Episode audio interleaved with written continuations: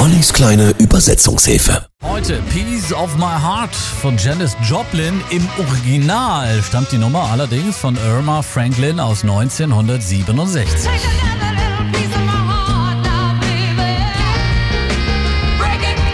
Janis Joplin coverte dann die Nummer 1968, also ein Jahr später. Und äh, diese Nummer findet sich wieder auf dem Janis Joplin Album Sheep Thrills.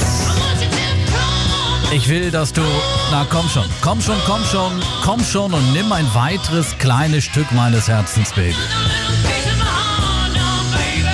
Piece of My Heart, der Titel handelt klar von einer Frau mit mächtig Liebeskummer, die so hingerissen von einem Mann ist, dass sie eben ihm ein weiteres Stück ihres Herzens schenken möchte.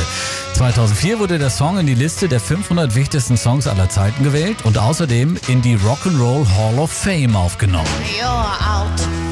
Du bist unterwegs, siehst gut aus, Baby. Tief in deinem Herzen weißt du, dass es nicht richtig ist, mich nie, nie, nie, nie, nie zu hören, wenn ich nachts weine, Baby, und ich weine die ganze Zeit. Piece of My Heart schafft es 1968 in die Top 40 der amerikanischen Billboard-Charts. Habe ich dir nicht das Gefühl gegeben, du seist der einzige Mann und habe ich dir nicht nahezu alles gegeben, was eine Frau geben kann? Die kleine Übersetzungshilfe. Hier ist die wunderbare Janice Joplin, 8.43 Uhr.